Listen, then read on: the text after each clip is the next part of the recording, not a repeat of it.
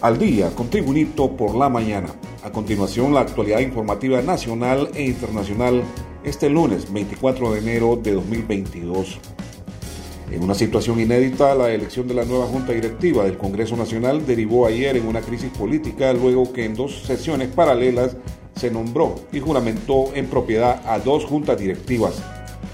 Una directiva la preside el diputado de Libertad y Refundación Libre, Jorge Cálix, con el respaldo de 79 diputados propietarios de cuatro bancadas de igual número de partidos políticos. La sesión que ratificó a Cálix como presidente de propiedad del legislativo fue convocada en el Club Campestre de Bosque de Zambrano.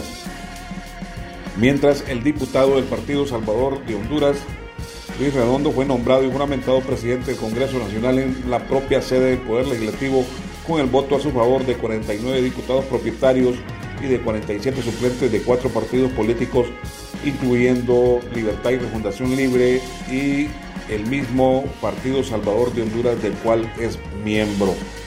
Más noticias nacionales con Tribunito por la mañana. El designado presidencial electo, Salvador Narrala, llegó a saludar al diputado Luis Redondo, a quien reconoce como presidente del Congreso Nacional, y manifestó que vengo a ratificar la presidencia como lo ha hecho la presidenta Xiomara Castro, quien junto con nosotros reconocemos a Luis Redondo, la persona que en ley ha sido electa hoy en el Congreso. Lastimosamente el otro grupo, a saber por qué razones cortó la energía eléctrica en la madrugada. Respecto al cumplimiento del pacto entre el Partido Libertad y Fundación Libre y el Partido Salvador de Honduras, Narrala explicó que más que cumplir el pacto, lo importante es que el Congreso llegue a una persona honesta. A mí no me importa que me cumplan o no me cumplan el pacto, lo que me importa es que Honduras salga adelante. Esto no es un capricho mío, ni un capricho de redondo. No puede controlar el Congreso 44 diputados del Partido Nacional y esos del Partido Libertad y Refundación están prácticamente arruinando la democracia de nuestro país.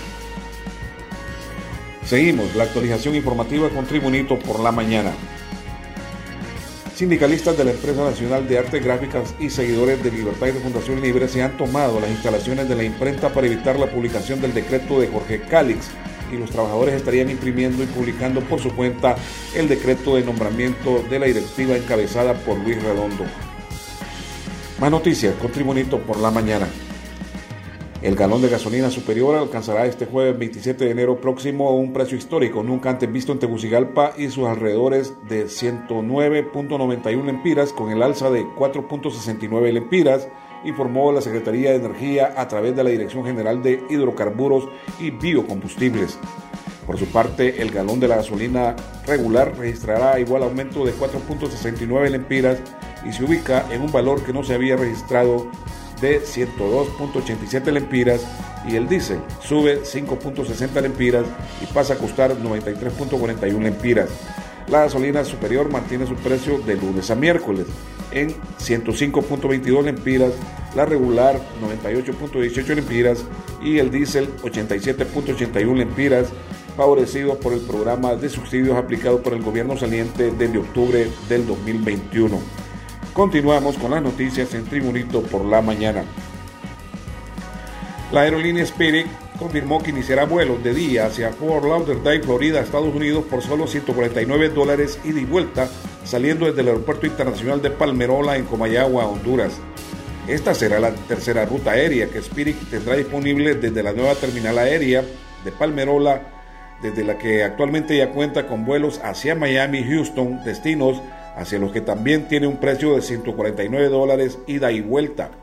Se detalló que los viajes serán todos los días y estarán llegando a Palmerola desde Fort Lauderdale a la una de la tarde. Luego despegarán desde el moderno aeropuerto de Palmerola a las 2 de la tarde hacia esa misma ciudad de Florida. Cabe destacar que desde el aeropuerto de Fort Lauderdale se pueden hacer conexiones hacia todo Estados Unidos. Continuamos con las noticias en Tribunito por la mañana. El portavoz de la Conferencia Episcopal de la Iglesia Católica de Honduras, Juan Ángel López, compartió un comunicado a la nación en el que los obispos se dirigieron a las nuevas autoridades del gobierno a fomentar el diálogo y no poner en peligro el Estado de Derecho, esto debido a la elección de dos juntas directivas del Congreso Nacional. Más noticias con Tribunito por la mañana.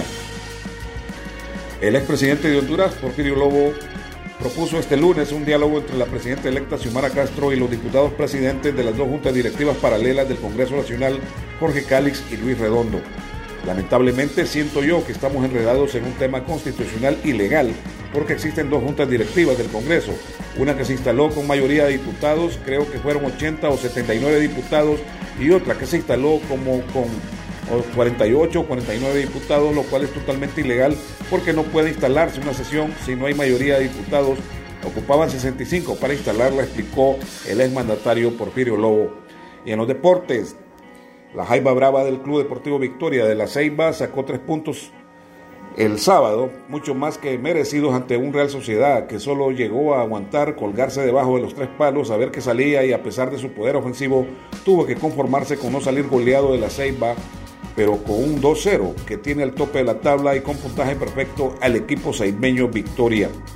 El equipo de Nazar manejó a su antojo el encuentro, pero que por falta de puntería del colombiano Luis Hurtado y los centros deficientes de Arnaldo Urbina, ese gol se le resistió hasta los 68 minutos cuando ya entraba la desesperación en los aficionados.